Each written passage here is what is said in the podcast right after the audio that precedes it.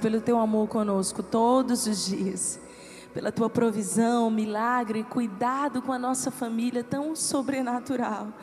Ah, Senhor, nós não merecemos, mas a tua bondade nos alcança, a tua misericórdia nos persegue, Senhor.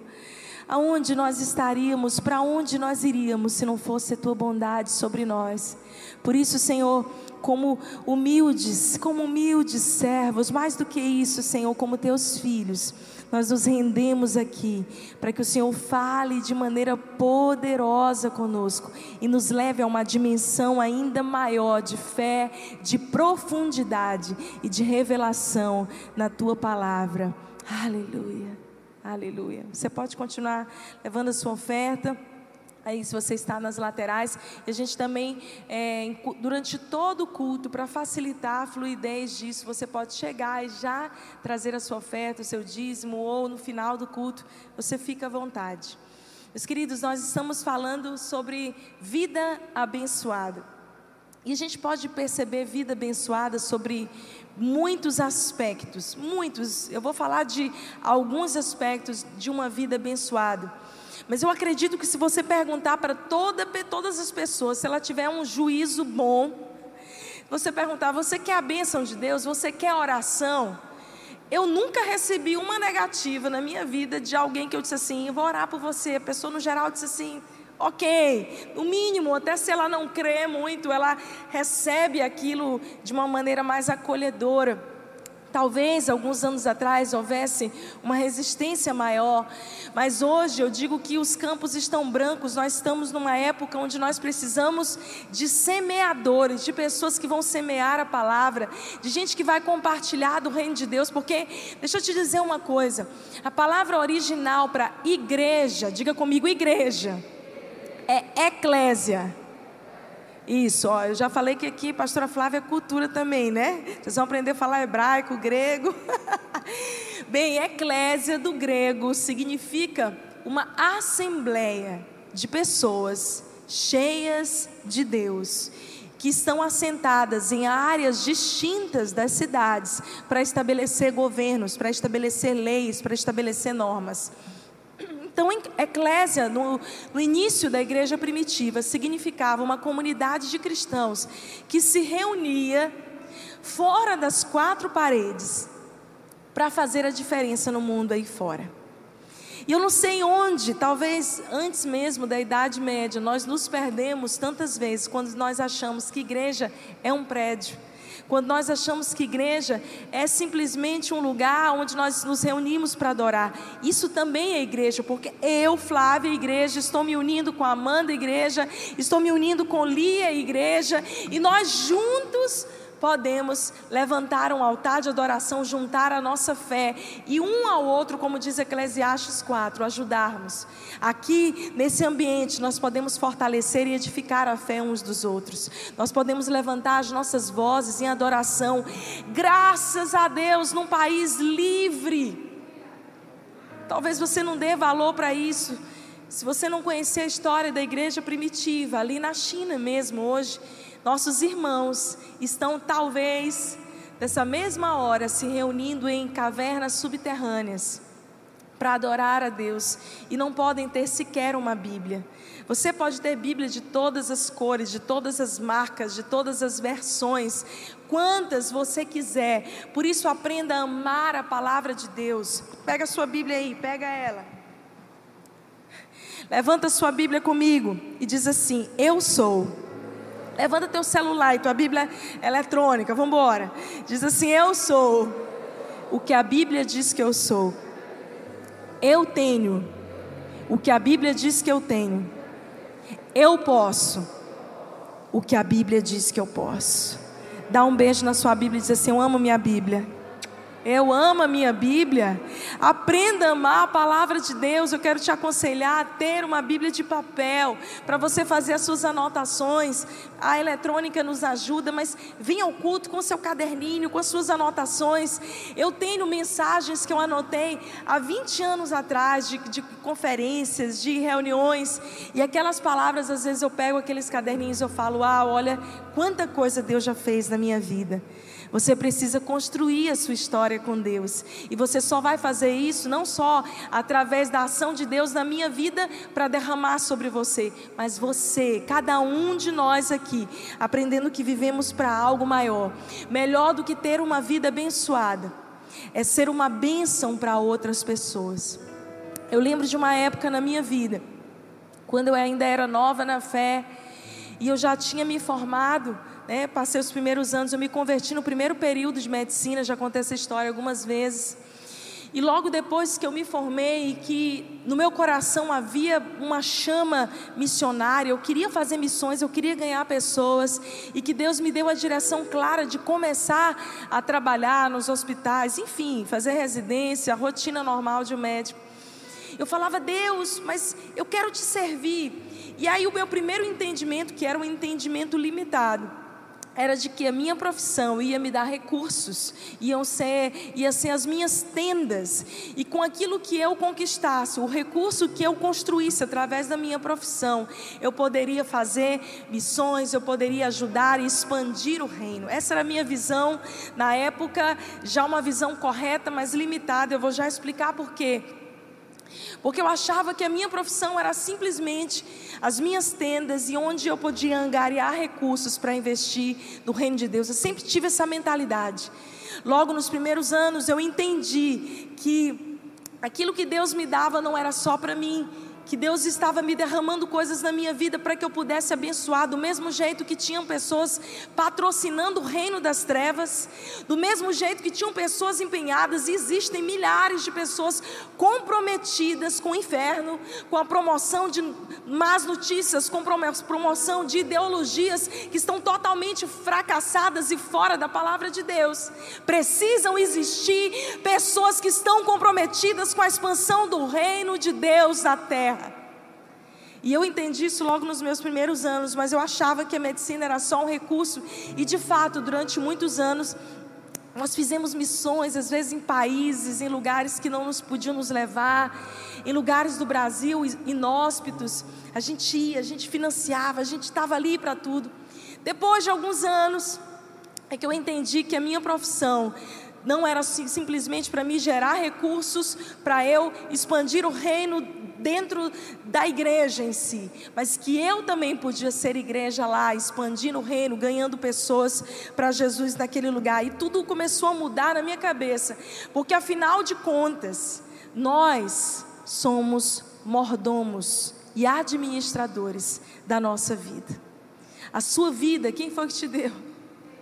Foi Deus que te deu a vida dos seus filhos, você não planejou vir a esse mundo, você não marcou data, simplesmente o que Deus fez com você foi confiar a você a sua vida e nós precisamos, como bons administradores, como bons mordomos, o mordomo cuida das coisas do seu Senhor, ele é um servo, precisamos ser prudentes, sábios, generosos, para vivermos uma vida abençoada, não só materialmente, mas uma vida com propósito, com sentido sendo a imagem e semelhança de Deus aqui na terra. E hoje nós vamos aprender como sermos melhores administradores dos nossos recursos, dos nossos dons, dos nossos talentos, das bênçãos que Deus tem derramado sobre a nossa vida. Eu tenho estudado esses dias muito sobre propósito. E hoje existe uma voga aí na, na, psicologia positiva e tantas áreas da ciência que tem estudado a felicidade, que tem estudado o sentido da vida. Eu acho que o ser humano chegou a um ponto de vazio existencial tão grande. E a própria ciência tem buscado respostas. E você acha, sabe o que é mais lindo? É que à medida que nós mergulhamos, que a gente estuda, a gente fala assim: uau, está tudo aqui. Deus já nos criou e já colocou o manual de vida, já nos deu toda a direção para termos uma vida abençoada. O que acontece é que a gente entra numa onda tão frenética que a gente negligencia os princípios eternos e imutáveis que Deus já colocou não só na Bíblia, mas dentro de nós. É o nosso espírito que testifica com o espírito de Deus que nós somos filhos.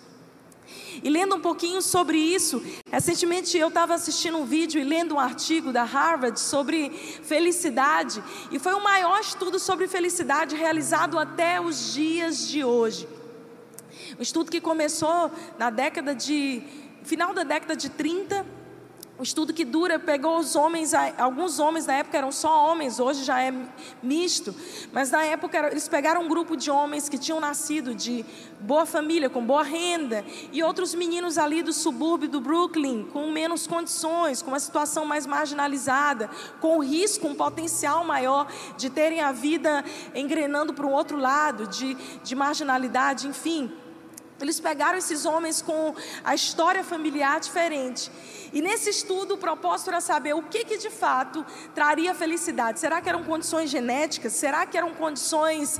É, enfim, da vida, do, do estado socioeconômico daquela pessoa. E o que foi comprovado através desse estudo, que hoje já está na quarta geração. O Robert Waldinger, que é o criador, assim, hoje quem percorre, segue conduzindo esse estudo. Ele disse: o que faz alguém feliz, através de estudos de mais de 40 anos, tomografias, exames clínicos, tudo são as boas conexões, são os relacionamentos, é o sentido de que eu existo não só para viver para mim, mas também existo para um propósito para fazer a diferença na vida de outras pessoas. Deixa eu te dizer uma coisa, já no início dessa mensagem, você não está aqui nessa terra só para buscar o seu próprio conforto, só para buscar a sua própria felicidade, só para fazer aquilo que você, você quer. Você está aqui porque Deus te colocou com um propósito maior, Deus Deus investiu nessa geração, fazendo você nascer, para que você pudesse ser luz para esse mundo, para que você pudesse ser uma bênção onde você for. Você se alegra com isso? Deus investiu, fala assim: Deus investiu nessa geração, me fazendo nascer. Deus pensou, eu vou plantar aquele rapaz lá, aquela menina tão talentosa, porque esse mundo vai precisar dela, lá naquela cidade, Teresina, e ela vai fazer parte dessa igreja, e ela vai servir com os dons, os talentos que eu coloquei dentro da vida dela. Deus investiu em você, colocando, preparando a sua família. Você não é obra do acaso, você existe como alguém, um mordomo, um servo que administra os recursos que Deus tem colocado na sua mão. A natureza de Deus é generosidade, Ele é generoso. E Ele repartiu a sua essência conosco, nos criando a sua imagem e semelhança. E também enviando a Jesus, parte da Trindade, veio com o intuito de resgatar a humanidade. Nós carregamos a sua imagem. Porém, portanto, a nossa natureza também é doadora.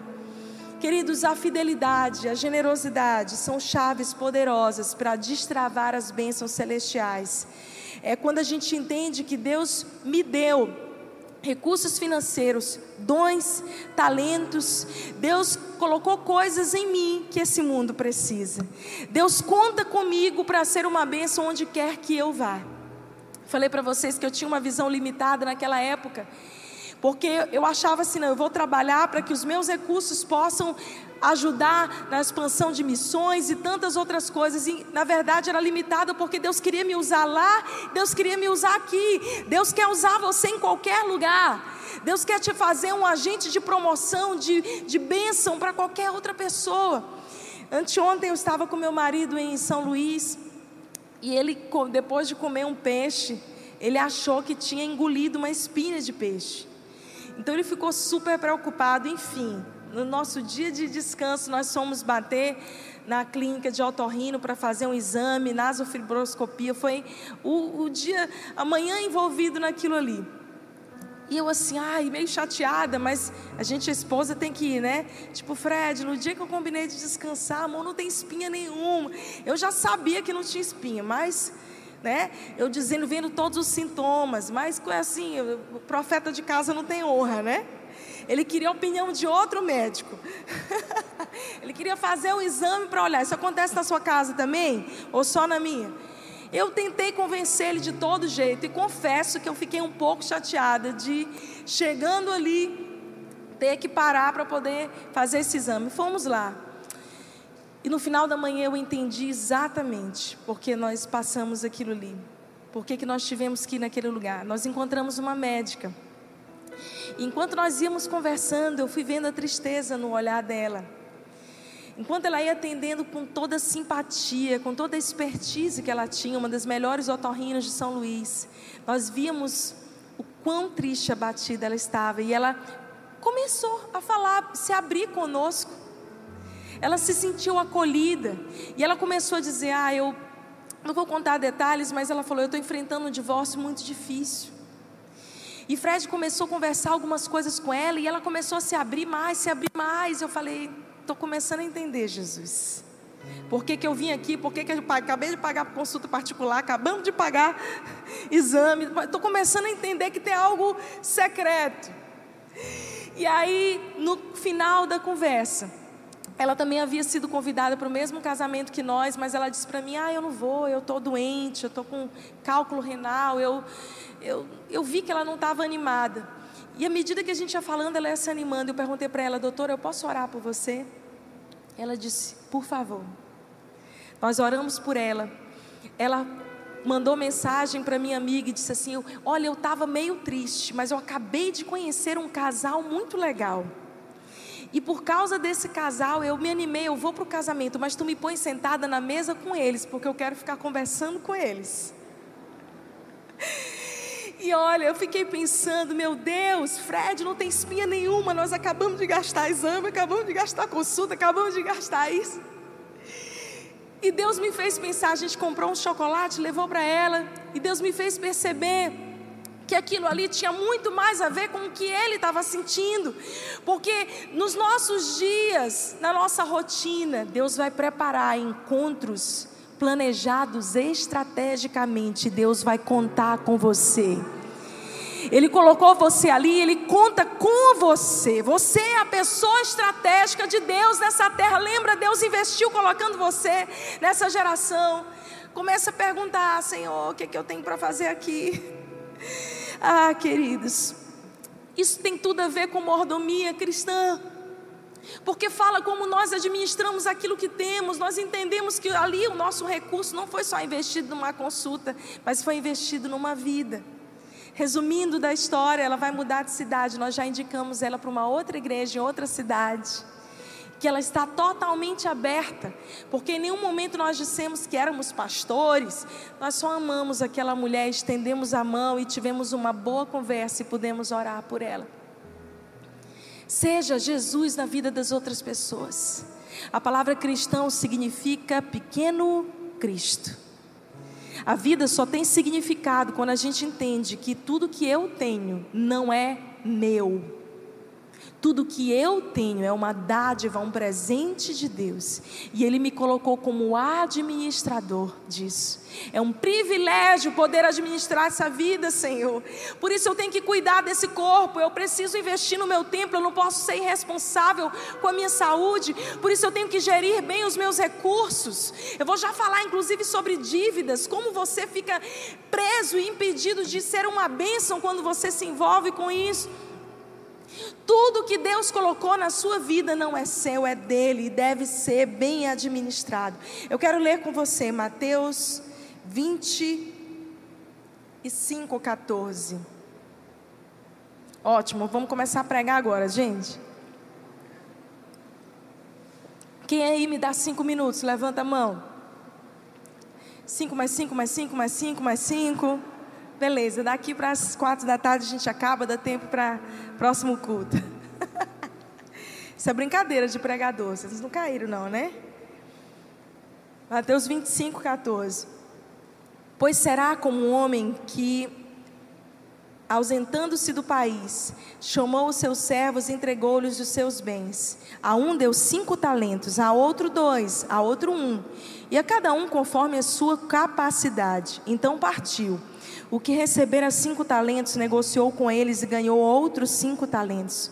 Do mesmo modo que recebera dois, ganhou também outros dois. O que, porém, recebera um, cavou a terra e escondeu o dinheiro do seu senhor. Muito tempo depois veio o senhor daqueles servos e ajustou conta com eles. Então o que recebera cinco talentos se aproximou e entregou outros cinco talentos, dizendo: Senhor, confiaste-me cinco talentos. Olha, aqui estão outros, mais cinco talentos que ganhei com eles. O seu senhor lhes disse: Muito bem, servo bom e fiel.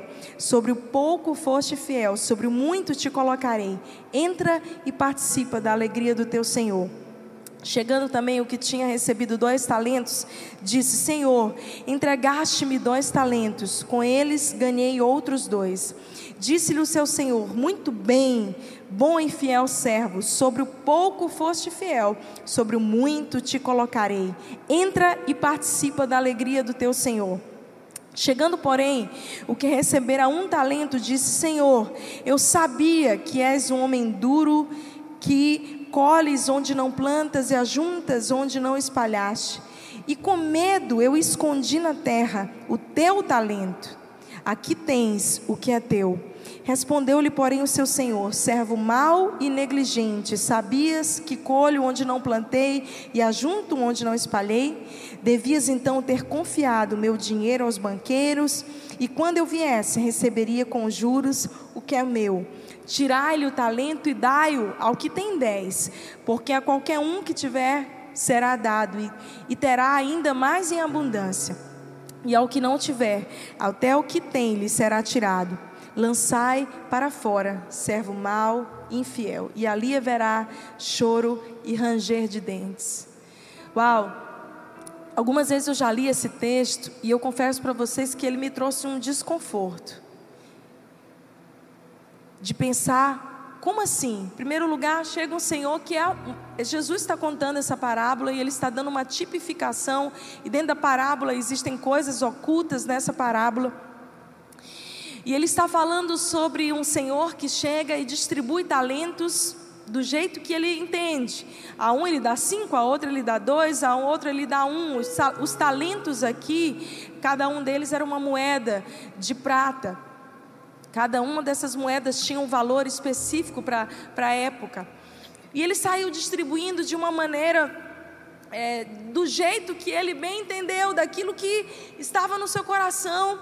Mas a Bíblia fala que esse Senhor, quando ele entrega os talentos, aqueles talentos não eram daquelas pessoas que receberam, aqueles talentos eram, continuavam sendo dele. É por isso que o servo mal diz assim: Eis aqui o teu talento.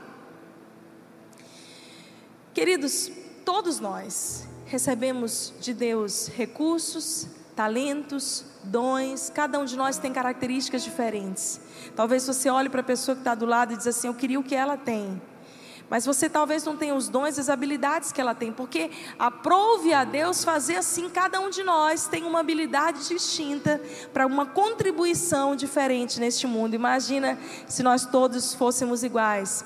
Deus nos fez diferentes, com personalidades diferentes, com jeito de ser diferente, com recursos diferentes.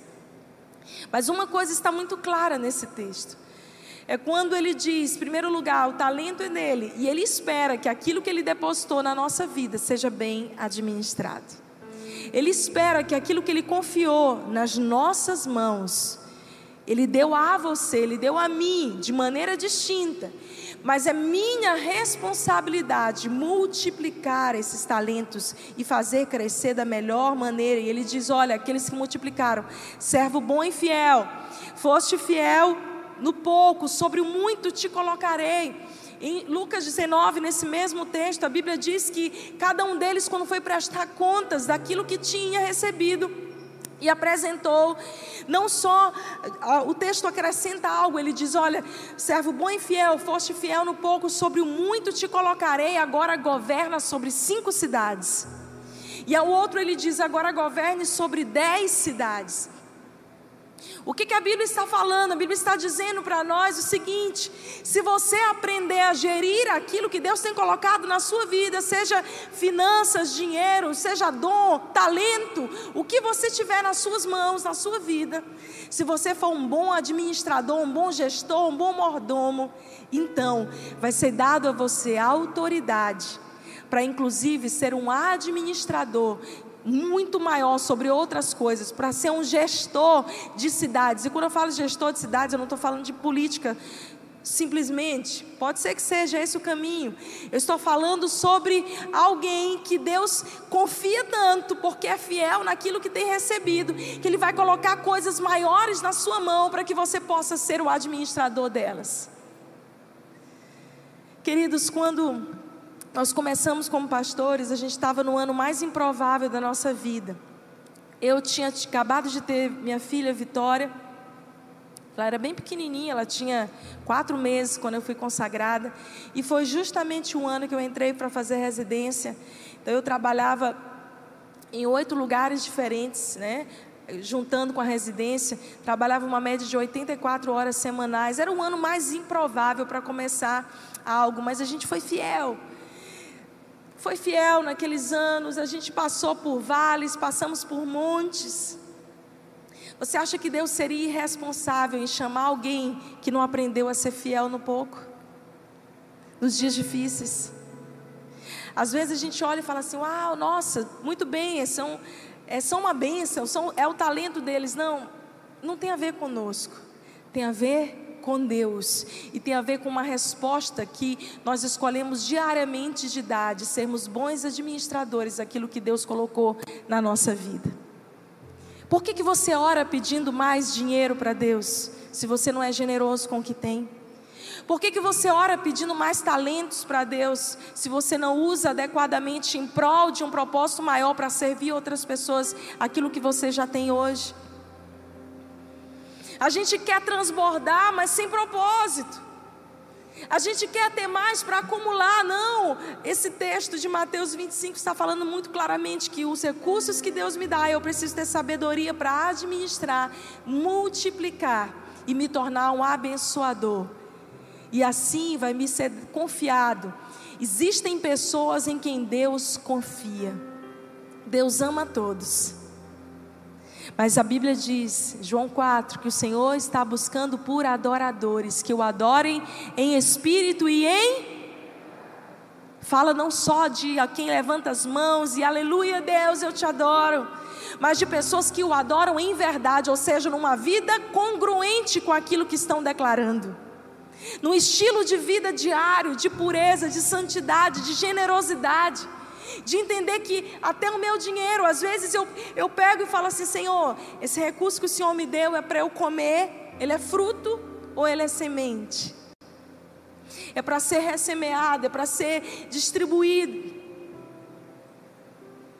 Enquanto você pensa só no seu umbigo, eu vou te dizer, provavelmente você vai viver uma vida sem senso de propósito, vazia, não vai ser feliz plenamente.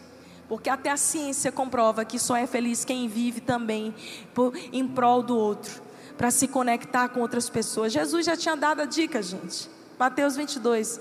Ama a Deus sobre todas as coisas e ao teu próximo como a ti mesmo.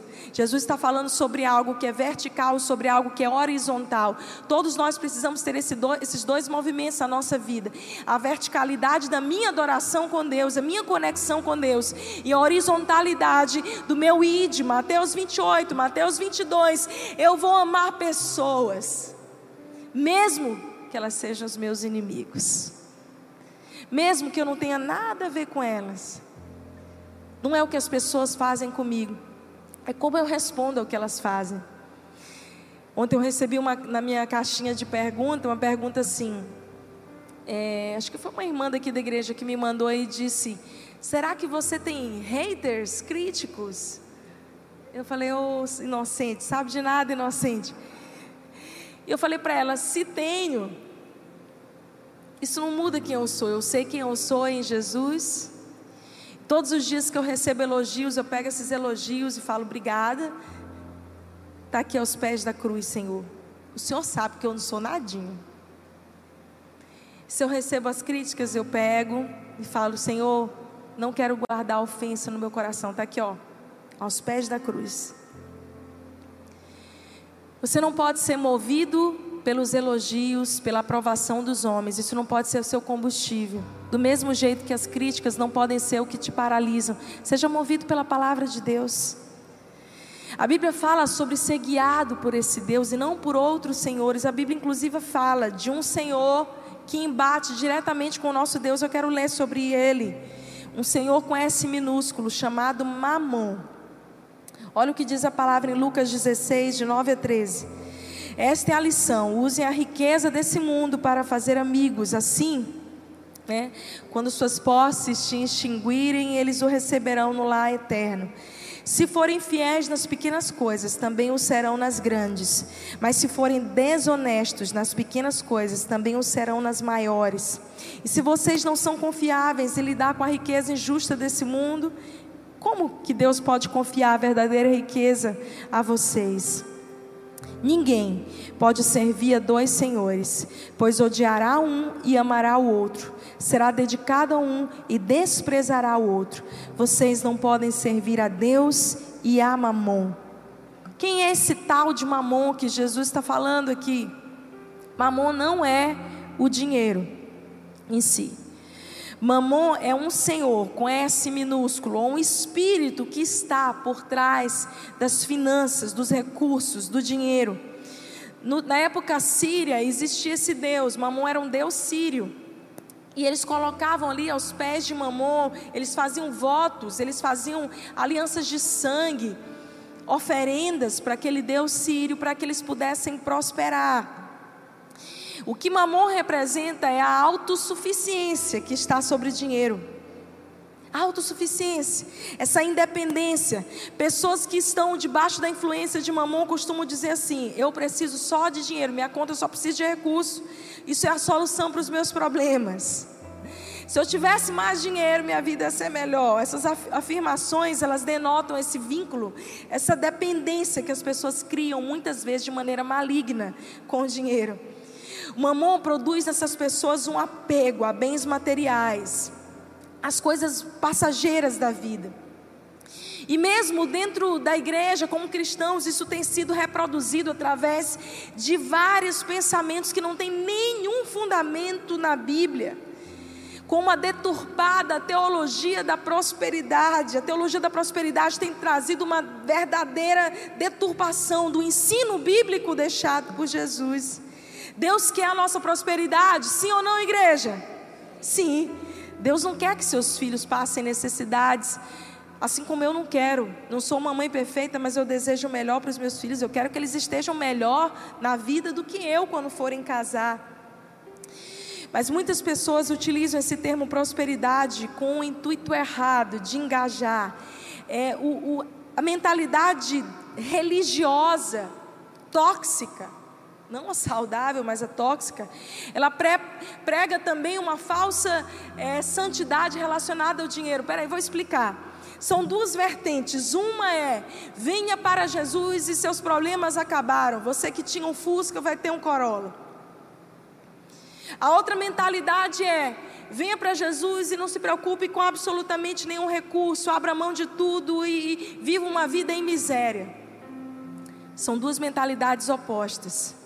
Mas o que a Bíblia nos ensina, diferente da teologia da prosperidade, e diferente de viver um estilo de vida em miséria, é a prosperidade do reino.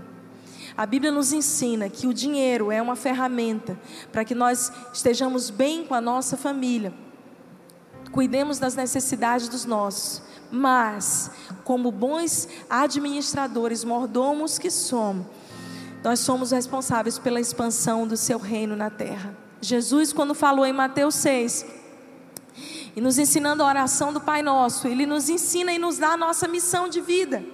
Jesus resume a missão de vida. Você quer saber a sua missão de vida? Que venha o teu reino, que seja feita a tua vontade, aqui na terra como no céu. Que seja feita a tua vontade, Senhor, na minha família, como é no céu. Que seja feita a tua vontade, Senhor, no meu trabalho, como é no céu. Que seja feita a tua vontade, Senhor, na minha cidade, como é no céu. Nós somos aqueles que vão preparar o caminho, que vão entender através de uma metanoia, que é muito mais profunda do que o um mindset. A metanoia é, uma, é um transplante de mentalidade, é uma mudança de estilo de vida. E os nossos recursos também são uma ferramenta para a expansão do reino de Deus. Se você está buscando Jesus para crescer, gerar riquezas para si mesmo, você está com a mentalidade errada, é a mentalidade da teologia da prosperidade. Mas se você crê que Deus quer te prosperar e te abençoar tanto para que você se torne um abençoador. Olha só, eu estou cansada de ver pessoas que estão comprometidas com o avanço da, do reino das trevas, de más notícias, de gente, tem gente financiando vírus. Tem gente investindo o seu dom, a sua habilidade, o seu recurso financeiro em produzir armas biológicas.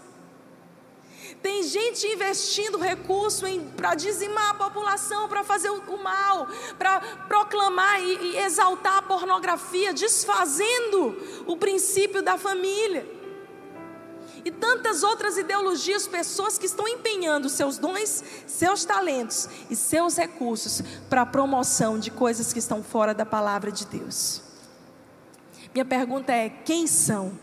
Aqueles que Deus vai levantar, tocar o coração, para entenderem com uma mentalidade de mordomos, de que nós vamos ser aqueles que vão participar da expansão do reino de Deus à terra, através dos nossos dons, talentos e recursos financeiros.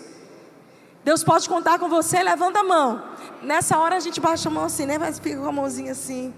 Não. Senhor, eis-me aqui. Digo sim correto para Deus. Minha oração é que a gente viva uma vida mais desprendida, não com a mentalidade miserável, mas entendendo de que aquilo que Deus me deu é também para abençoar pessoas. Não interprete esse desprendimento de uma maneira equivocada, a ponto de você ser injusto ou irresponsável com a sua família.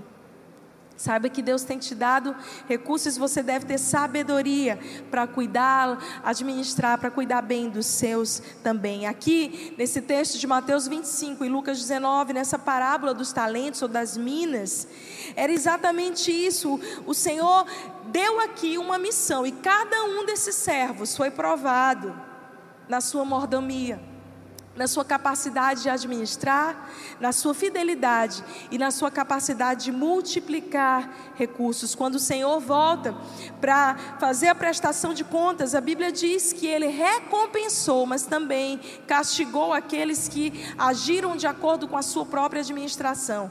Eu não sei se vocês, mas eu todo dia falo: Senhor, me ajuda a administrar o que o Senhor tem dado na minha mão da maneira correta. Eu peço isso, eu quero te ensinar que faça isso. Se você não sabe, às vezes, como gerir aquilo que você tem, se você vive atolado em dívidas, a dívida é pecado, pastora? Não é pecado.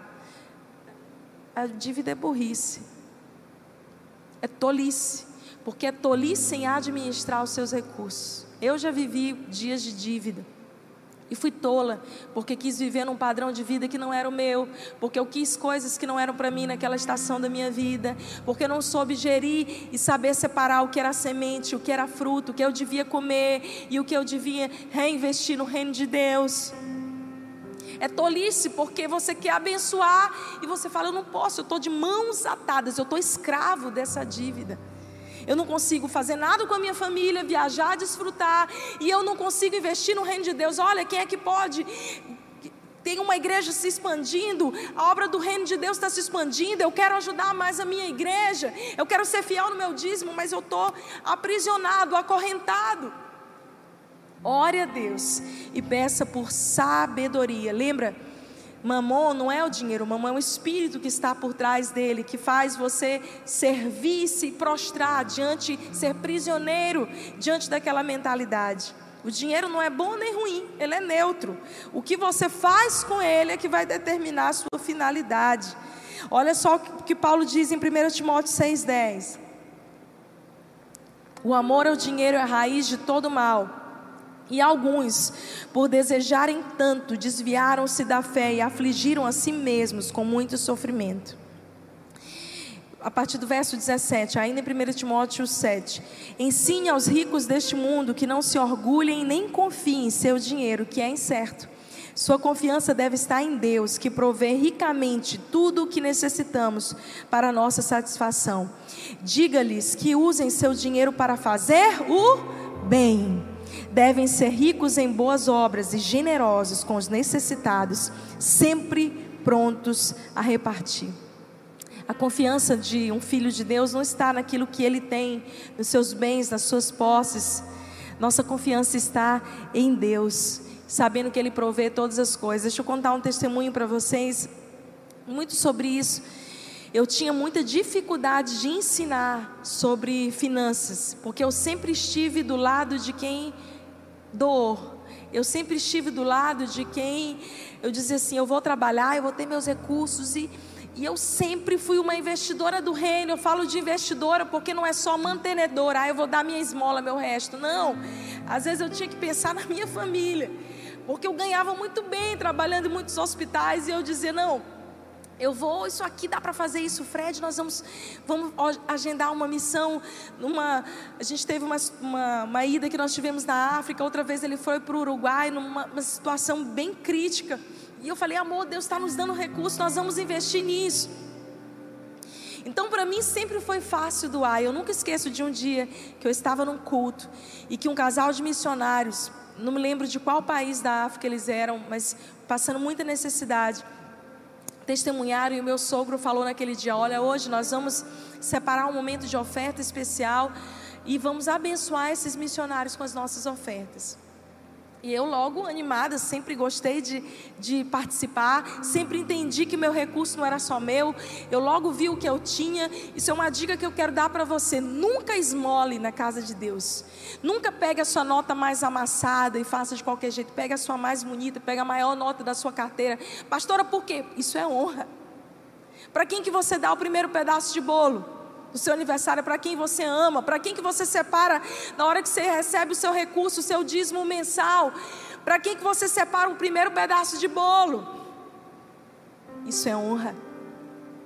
Então eu, eu separei naquela hora e naquele dia, irmãos, olha, eu estava bem, porque eu tinha vindo do consultório. Nessa época eu atendia só particular. Então eu estava com bom dinheiro dentro da minha bolsa. E eu fiquei logo feliz. Eu falei, maravilha, eu vou doar tudo que eu tenho. Peguei, botei no envelope, coloquei. Quando eu joguei a minha oferta na, na salva, eu disse dentro de mim: graças a Deus, eu posso ajudar eles, coitadinhos. Eu não preciso disso.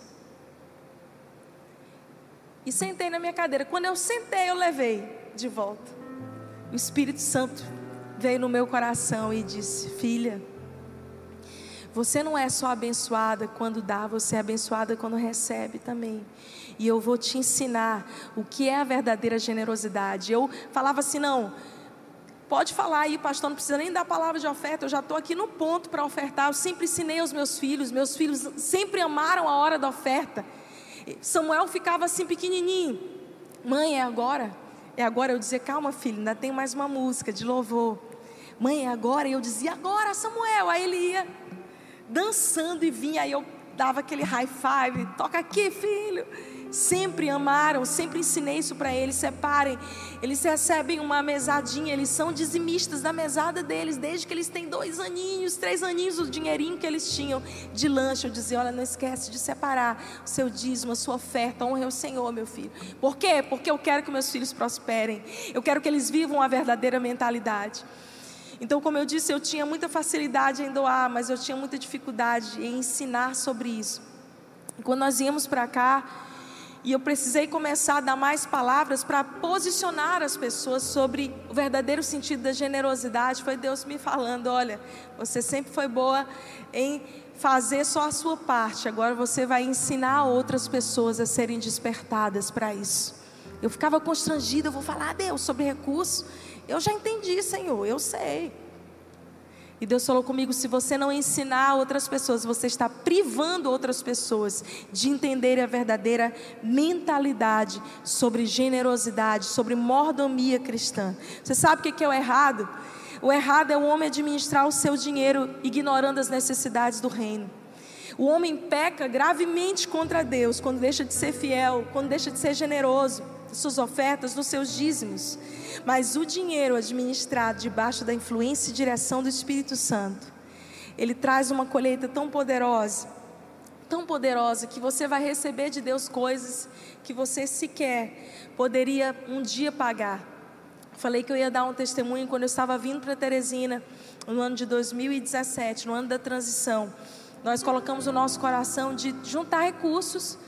A gente não sabia como ia ser, então vamos começar a igreja, vamos alugar um prédio, enfim, alugar apartamento. E lá eu tinha minha clínica, nós abrimos mão da, da minha clínica, eu já atendia nove anos, falei para vocês, só particular. trabalhava em vários hospitais, dava aula na universidade. E eu fui pedindo para sair de um para um. Vou sair, vou sair, vou sair. Eu falei, meu Deus, senhor está lembrando que eu não sou mais aquela menina de 15 anos atrás que era animada para pegar plantão, né? Não tem mais esse gás, meu Senhor. Não vai dar para eu chegar nessa nova cidade desse jeito. Então nós juntamos todo o nosso recurso. Eu sempre tive carro, eu ganhei meu primeiro carro com 17 anos, assim que eu entrei na faculdade. Então a gente se desfez do meu carro, depois a gente se desfez do outro, a gente se organizou. E naquele ano nós somos convidados para participar de uma caravana em Israel. O que acontece, eu vou contar isso para vocês, acho que eu nunca contei isso de maneira pública, mas eu senti no coração de repartir com vocês porque foi no ano do improvável que Deus me surpreendeu. E a Ana Paula Valadão nos convidou a fazer parte da caravana como um dos guias de ônibus. E a gente ficou super feliz. Mas cada pessoa que leva um ônibus, normalmente, normalmente cada 20, 25 pessoas que você leva, você tem um voucher. E naquele ano a gente pegou todo o nosso recurso, colocou, guardou numa poupança para Projeto Teresina. E eu falei, Fred, nós vamos para Israel e tal. E foi chegando a época, foi chegando a época, a gente não tinha quantidade de pessoas para que a gente pudesse ter um voucher. E eu falei para ele, amor, olha aquele dinheiro, né? Que a gente tem. Aí ele falou assim para mim, não vamos usar. Acho bom tu ligar para Ana Paula e dizer para ela que nós não vamos. Irmãos, eu fiquei duas semanas ali enrolando. Ele dizia, já falou com a Ana? Eu dizia, vou falar, vou falar. No fundo, no fundo, eu estava acreditando que algo incrível ia acontecer ou que Deus ia tocar no coração dele para ele poder direcionar esse recurso para a gente ir. E quando nós. É, ele falou para mim: olha, dessa semana não, não passa, você precisa avisar que a gente não vai, para que eles se reorganizem, que a gente não tem condições de, de investir nisso agora. No dia do meu aniversário, 5 de fevereiro, anota aí para você me dar presente. Só ano que vem agora, dá tempo. No dia do meu aniversário, eu recebi a visita de um pastor muito querido na minha casa. E ali, comendo uma fatia do meu bolo, ele olhou para mim e disse assim: Flávia, Deus vai te dar um presente, viu? E eu, amém. Ele disse: Não, mas é um presente caro. Eu falei: Presente caro? Cadê as mulheres? presente caro. Aí ele falou: é muito caro. E ele disse assim: é um presente, eu vou dizer para vocês, por volta de uns 42 mil reais. Eu, meu Deus, aí eu me assustei. Meu Deus, que presente é esse? Só meu pai não é nem mais vivo para me dar um presente desse.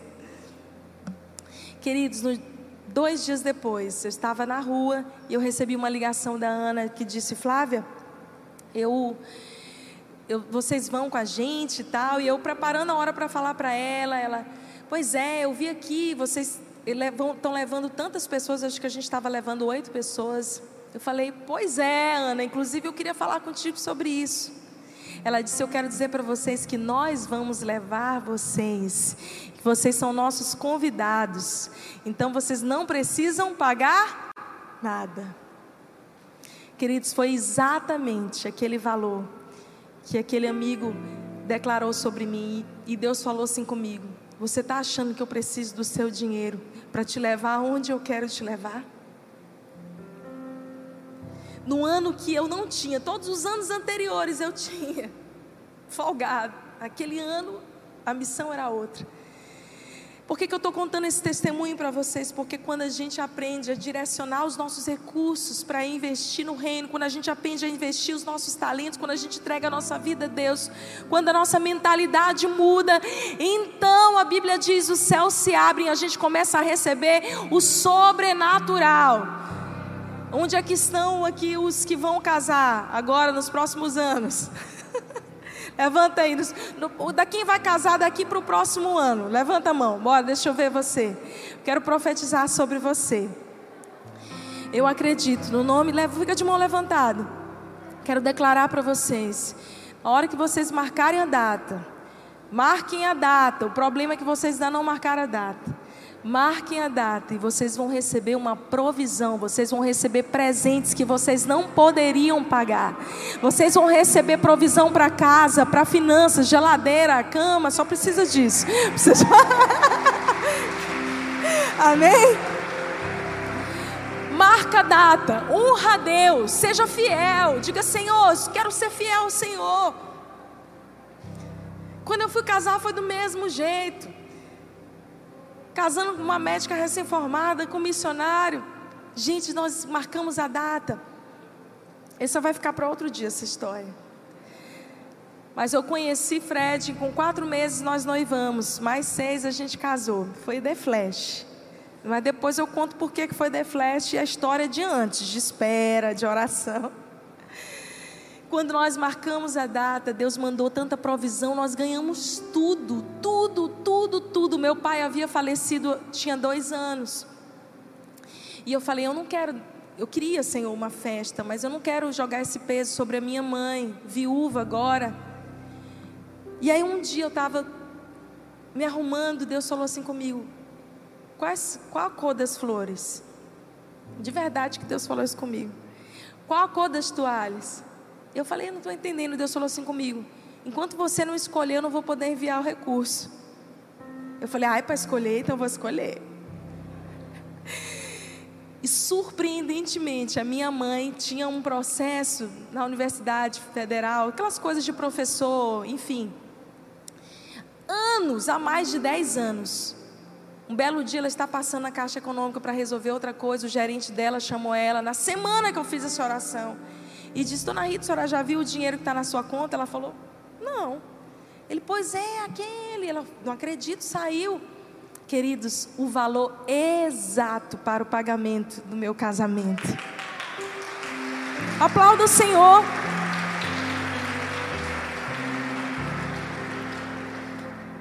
Eu quero encerrar essa mensagem falando sobre alguns princípios para que vocês tenham uma vida abençoada.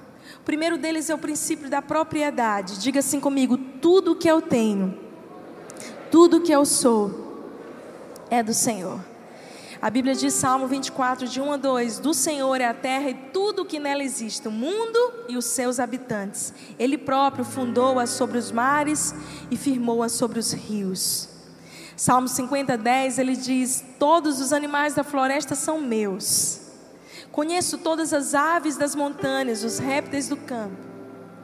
O Senhor fundou todas as coisas, tudo que tem no universo é do Senhor. Tudo que a gente faz é gerir aquilo que é propriedade de Deus. Olha o que diz 1 Coríntios 6, verso, a partir do verso 19: Ou não entendeis que o vosso corpo é santuário, é templo do Espírito Santo que habita em vós, o qual tendes da parte de Deus, e que não pertenceis a vós mesmos, pois foste comprado por um alto preço. Portanto, glorificai a Deus no vosso próprio corpo. Como que eu glorifico a Deus no meu próprio corpo? Cuidando da minha saúde, número um, e vivendo uma vida santificada, longe da impureza. Não adianta você ser aqui o maior. Eu falo sempre isso para meu marido: olha, é nossa responsabilidade cuidar do natural, do nosso templo, do nosso corpo. Cuidar, investir na minha saúde. Eu não posso querer o bem para todo mundo. A Bíblia diz o que? Amar a Deus sobre todas as coisas e ao teu próximo como?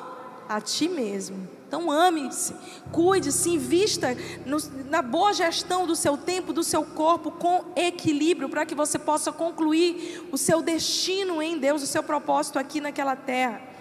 A gente precisa romper com aquele velho paradigma da religiosidade tóxica que ensina que o cristão não pode cuidar do seu corpo, da sua saúde.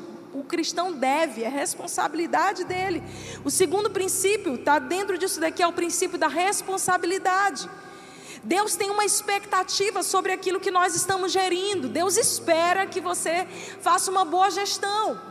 Que você seja um bom mordomo, que você saiba gerir a si mesmo, com as suas emoções, com as suas finanças, em todas as áreas. A expectativa dele é que a gente possa fazer uma gestão responsável da nossa própria vida, das nossas finanças se livrando das dívidas. Eu quero profetizar para você que tem enfrentado dívidas. No nome de Jesus, Deus vai te dar a estratégia, a graça e a habilidade para encerrar todas e quitar todas essas dívidas. E nunca mais você vai ser escravo disso. Hoje você vai sair, botar a mão na sua cabeça e você vai dizer assim: Senhor, Hoje eu quero receber essa direção clara e o Senhor vai me dar passo a passo. Eu vou procurar cada uma das pessoas e eu vou resolver a minha vida, porque isso também faz parte do nosso bom testemunho cristão. Deus vai te dar habilidade para negociar. Sabe aqueles juros altíssimos? Recebe aí, eu vou também declarar sobre a tua vida. Deus vai abrir uma porta poderosa para te livrar desses juros no nome de Jesus. Você vai conseguir negociar bem. Ah, gente, o contentamento com aquilo que Deus tem nos dado hoje é um sinal de gratidão. É diferente contentamento de estar conformado, não é se conformar ah, e, não ter nada, em ter um estilo de vida miserável, não é disso que eu estou falando, entenda bem. Conformismo é diferente de contentamento. Contentamento é bíblico, é eu ser grato com aquilo que eu tenho hoje e aprender a não viver fora da minha realidade, dos meus padrões. Mas desejar crescer na vida, todos nós devemos desejar. Por quê? Porque se eu prospero, o reino de Deus também prospera, sim ou não? Se eu sou fiel com o recurso que Deus me dá hoje, Ele vai aumentar recursos e eu vou ser, poder ser fiel muito mais, amém? Vocês estão vendo esse painel de LED? Foi um irmão que doou. Um irmão. Eu poderia citar milhares de coisas. Aqui, na farm, em Lagoa do Piauí, ali em Floriano e o que Deus tem feito. Ali em São Luís, com a igreja que tem crescido, tem, é uma, uma referência com mais de 12 mil membros. Deus não precisa do seu dinheiro para fazer a obra dele, mas é, um, é o contrário. É um privilégio meu fazer parte daquilo que Deus está fazendo na terra. Você entende essa, essa mentalidade? Se você, meu amigo, não, não for generoso, quem vai perder é você. Deus vai usar outra pessoa. Você quer saber quem foi que doou aqui as divisórias da parte de trás? Foi uma irmã visitante que vem, ela é espírita, mas é amiga nossa, gosta de vir à igreja. Ela disse, pastor, eu quero doar as paredes de, de gesso, de drywall, para ajudar ali no Kids, na época era o Kids. Deus usa todas as pessoas para a promoção do seu reino. Sou eu que preciso dizer, Senhor, a minha vida, os meus dons, os meus talentos, os meus recursos vão ser para o Senhor. Minha oração é que hoje você saia resolvido. Nunca mais, Deus, eu quero pegar os meus recursos e comer tudo, e gerir de maneira irresponsável, viver uma vida endividada, uma vida que não tem propósito para alcançar outros. Senhor, me dá sabedoria, agilidade para eu conseguir gerir aquilo que o Senhor tem me dado, meu tempo. Ah, não, eu não tenho tempo de servir a Deus. Não tem mesmo. Passa uma semana comigo. Meu Deus, eu, não, agora eu vou casar. A Bíblia diz, né, que uns dizem assim, agora eu vou casar. Aí eu, da outra estação diz assim, agora eu vou ter filho. Aí na outra, agora eu vou fazer mestrado, doutorado, PhD. A gente sempre tem alguma coisa, mas o que a gente mais tem é um pacote cheio de desculpas. Quem quer faz, quem quer vai, quem quer se move, quem quer doa, quem quer serve. Nós já tivemos irmãos aqui, eu acho tão lindo que dizem assim, pastora, hoje, agora eu não tenho recurso, mas Deus vai me dar. Mas eu quero doar bolo, quero doar bolo, porque aí a gente vende, a gente consegue alguma coisa. Nos nossos Kids Day aqui, quem já participou dos nossos Kids Day, levanta a mão aí atrás, Maria Luísa. Aquela festa linda que a gente recebe, a última foi uma loucura. Mais de 600 crianças da comunidade. Queridos, tudo doação, tudo. Deus levantou pessoas, é cachorro quente. Aí eu dizia, gente, esse cachorro quente já tá bom. Pastora, chegou mais um fulano querendo doar mais cachorro quente. E eu amo o povo daqui, que o povo briga e diz: meu cachorro quente também, vou levar o meu. Eu falei, gente, é bom que a gente come dois, três uma mentalidade de generosidade. Essa é a nossa cultura, é a nossa casa, é a cultura do reino de Deus, não é uma invenção. Abaixo a teologia da, da prosperidade que tem deturpado e queimado o filme das igrejas por aí, numa mentalidade ridícula. Edita isso, Emanuel. E a mentalidade de miséria. Deus quer nos dar uma mentalidade de expansores do reino de Deus. O terceiro princípio é a prestação de contas. A nossa responsabilidade é frutificar e fazer uma excelente gestão daquilo que Deus nos deu. Porque nós vamos prestar contas diante dele. Como diz a palavra aqui em Mateus 25, Lucas 19. Por último, o princípio da recompensa.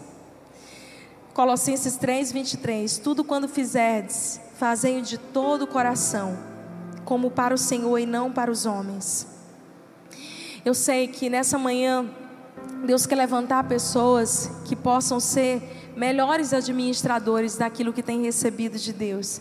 Se talvez você hoje chegou até aqui e sabe que você pode administrar melhor aquilo que Deus tem te dado, a sua família, os seus filhos.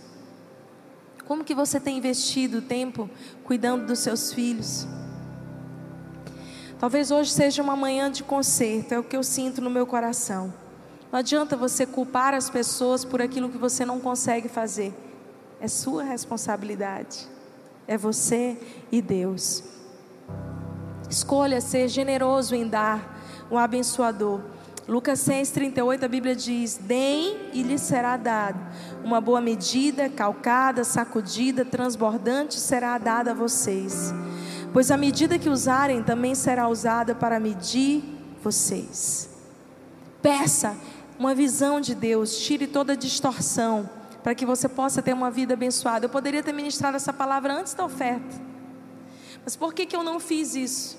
Porque o nosso intuito não é mover ninguém pela emoção. Aqui nesse púlpito você não vai ver jamais, no nome de Jesus, qualquer mensagem apelativa. O que eu estou ensinando a vocês são princípios que têm regido e salvado a minha vida até aqui. Não adianta, eu vou te emocionar e estou fora. Eu quero ensinar um princípio para que você viva assim, para que isso seja um ato contínuo, não só uma vez só. Porque não se trata só de recursos financeiros, se trata de como nós estamos gerindo a nossa vida. Por último, haja pelo que você crê, não pelo que você sente. Não espere sentir vontade de ser um generoso, de ser um abençoador, de ser alguém que pensa mais nos outros, que pensa mais no próximo, que ser alguém que, que investe. Ó, essa cadeira que você está sentado foi um irmão que deu. É gente que tem uma visão que fala assim: ó, eu vou investir em pessoas. Eu vou ser alguém que vou parar de te olhar para o meu umbigo ter uma vida egoísta. Você está num dia mal, está num dia difícil, quer uma dica? Nesse mesmo dia, vá e ajude alguém. Você vai ver que tem muito mais gente necessitada do que você, muito mais gente com problemas mais sérios. Os dias que eu já fui, falou, pastora, você nunca passou por crise? Já, mas você quer um bom remédio Sabe aquele momento que você começa a maximizar seus problemas, coloca uma lente de aumento, tá tudo ruim. Pega esse dia, vai ajudar alguém, vai, fazer, vai visitar alguém no hospital, vai orar por alguém, vai distribuir comida, vai ver o que, que tá, a igreja está precisando. Aparece aqui no meio da tarde. Às vezes a gente está aqui arrumando, limpando, montando. Nesse dia você vai botar sua cabeça no travesseiro e você vai dizer assim: Meu Deus, me perdoa. Eu achei que eu estava com problema, mas tem muito mais gente com mais problema do que eu. E eu pude ser, mesmo na minha fraqueza, Senhor, um instrumento de cura na vida de outras pessoas. A minha oração é que nessa manhã você possa experimentar essa palavra e esse desejo de ser um bom administrador daquilo que Deus te deu. Um bom servo, um bom mordomo Alguém que pega os teus talentos e multiplica, e sabe? À medida que você multiplica teus talentos, Deus derrama mais, mais, porque Ele é o Deus do mais que é abundante. Ele disse: ah, ah, se abundou o pecado em algum lugar, superabundou a graça. Ele diz que vai nos encher o cálice até o ponto de nós transbordarmos. Eu sei que existem pessoas aqui que têm vivido 30% da sua capacidade. Você está sobrevivendo, talvez.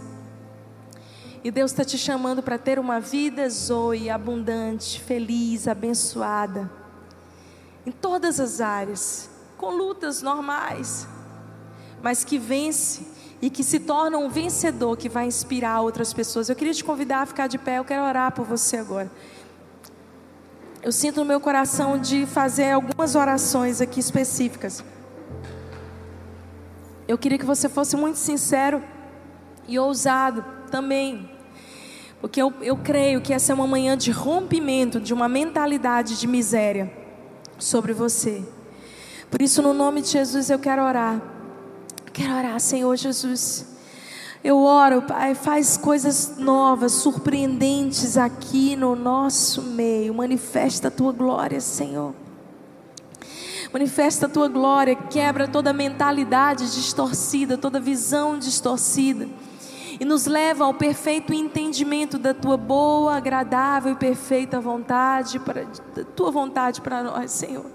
Abre agora as nossas mentes, o nosso coração, tira todo o peso, Senhor. Se estamos vivendo aquém daquilo que o Senhor nos criou para viver, abre os nossos olhos para que nós possamos viver integralmente aquilo que o Senhor nos chamou para ser. Mas eu quero orar por você que sente que não está vivendo todo o seu potencial, seja ele financeiro, através dos seus dons, talentos, você que tem enfrentado com dificuldades até financeiras de conseguir romper, você quer servir, você quer ajudar, mas você se sente limitado. Eu quero orar por você que sabe que reconhece, reconhece, é sincero em reconhecer que não tem administrado os teus dons e talentos como deveria e você quer receber a instrução de Deus.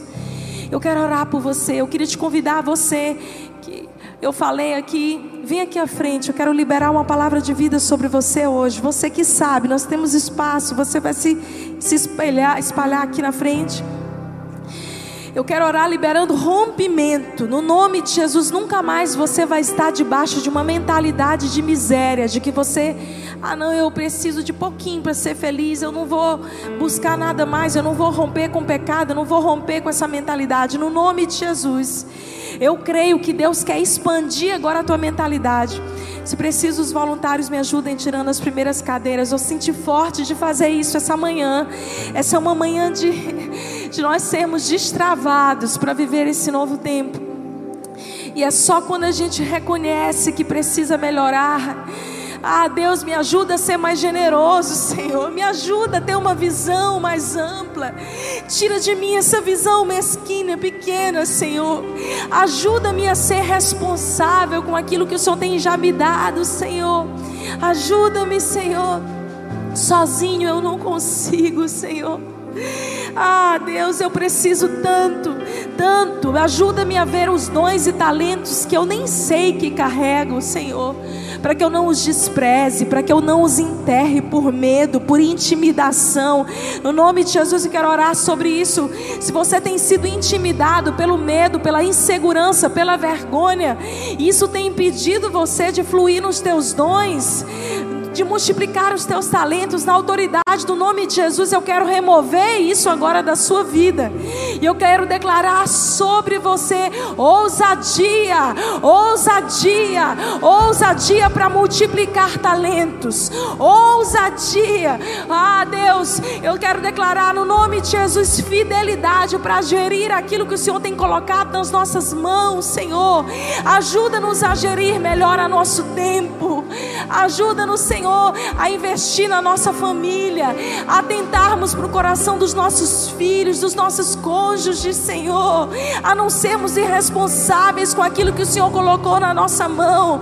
Nós nos arrependemos, Senhor, das vezes que não fomos fiéis ou das vezes que fizemos pouco caso daquilo que o Senhor colocou nas nossas mãos. No nome de Jesus, ajuda-nos, Senhor, a livrar-nos de todo peso de dívida, de condenação. No nome de Jesus, eu oro agora por provisão sobrenatural sobre os teus filhos, sobre os teus filhos. Levanta suas mãos onde você está. Levanta suas mãos onde você está. Comece a agradecer a Deus por aquilo que Ele tem derramado na sua vida, que muitas vezes você não tem dado valor, mas que hoje isso vai mudar. Você vai valorizar aquilo que Ele tem derramado em você. Ah, levanta as tuas mãos e agradeça. Agradeça pelos dons, agradeça pelos recursos, pelo seu salário, pela provisão que não tem feito faltar comida na sua casa.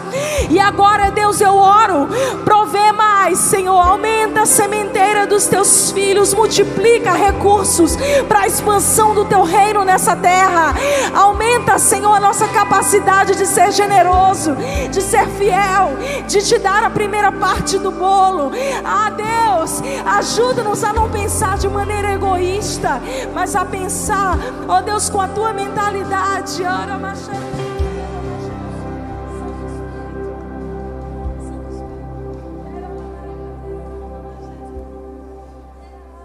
Isso, ore, ore, ore.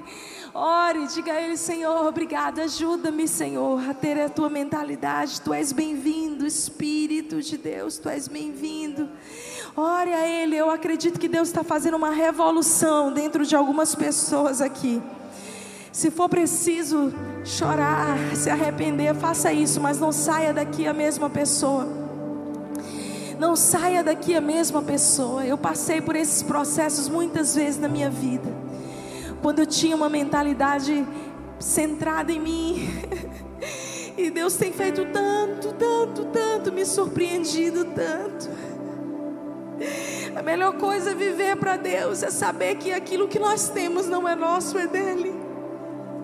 E Ele nos dá a habilidade para gerir aquilo que nós precisamos. Se está faltando gestão emocional, eu oro por equilíbrio emocional sobre você. Nada, você não vai viver nada menos daquilo que Deus te prometeu. Nada menos. Eu quero profetizar sobre você tudo aquilo que o Pai te prometeu, você vai receber. Todas as promessas de Deus, cada uma delas.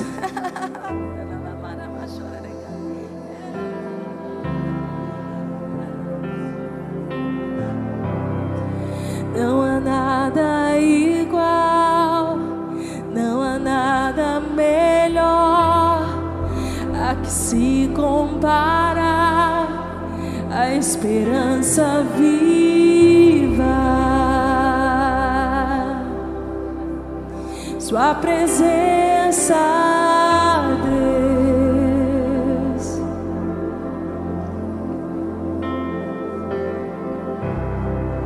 Eu provei e vi o mais doce amor o meu ser e a vergonha desfaz. Seja livre de toda vergonha. Tua presença, Deus. Deus, boas-vindas a Ele. Diga, Santo Espírito, és bem-vindo aqui. Vem inundar,